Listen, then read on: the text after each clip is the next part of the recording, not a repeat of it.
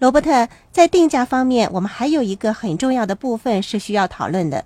你的顾问会给你提供有关定价的资料，你的会计师会说，成本包括了原料、人工、运输、仓库和处理等等的费用，导致了这个游戏的成本价高达三十五美元。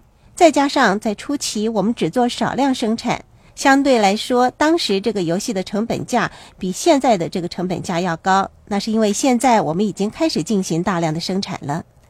所以，除了听从会计师的建议来定价之外，也要征询销售和市场营销团队成员的意见。这个时候，你就要发挥领导的技巧。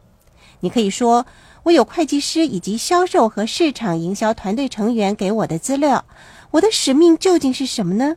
我的使命是。”提高人类的财务健康状况，我希望他们愿意买这个产品来玩，这就是我们最后做出这么一个定价的原因。我们希望人们为他们的未来做投资。以上就是有关产品的讨论。